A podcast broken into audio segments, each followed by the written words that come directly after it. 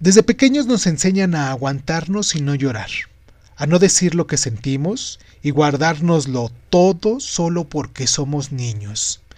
Y mientras que a las niñas les está permitido mostrar ese lado emocional. Sin embargo, mm, eh, ¿realmente creen que eso sea una lección de vida importante?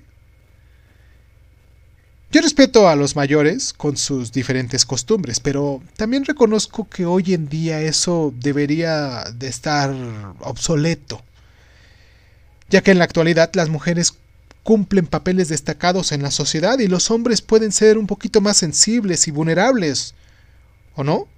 Cosa que hace años no era así. Este ejercicio que vamos a hacer el día de hoy es para identificar algún dolor o tristeza que tengamos.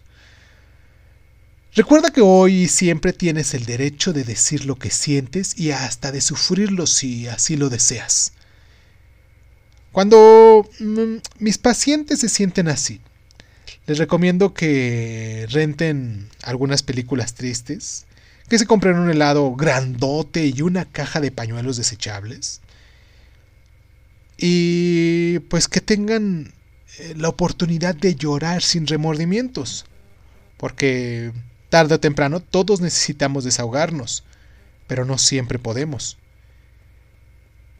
Y pues bueno, este día es tu momento. Si hoy no lo sientes, aguarda ese momento para cuando lo sientas, cuando realmente lo sientas, y llora tendido.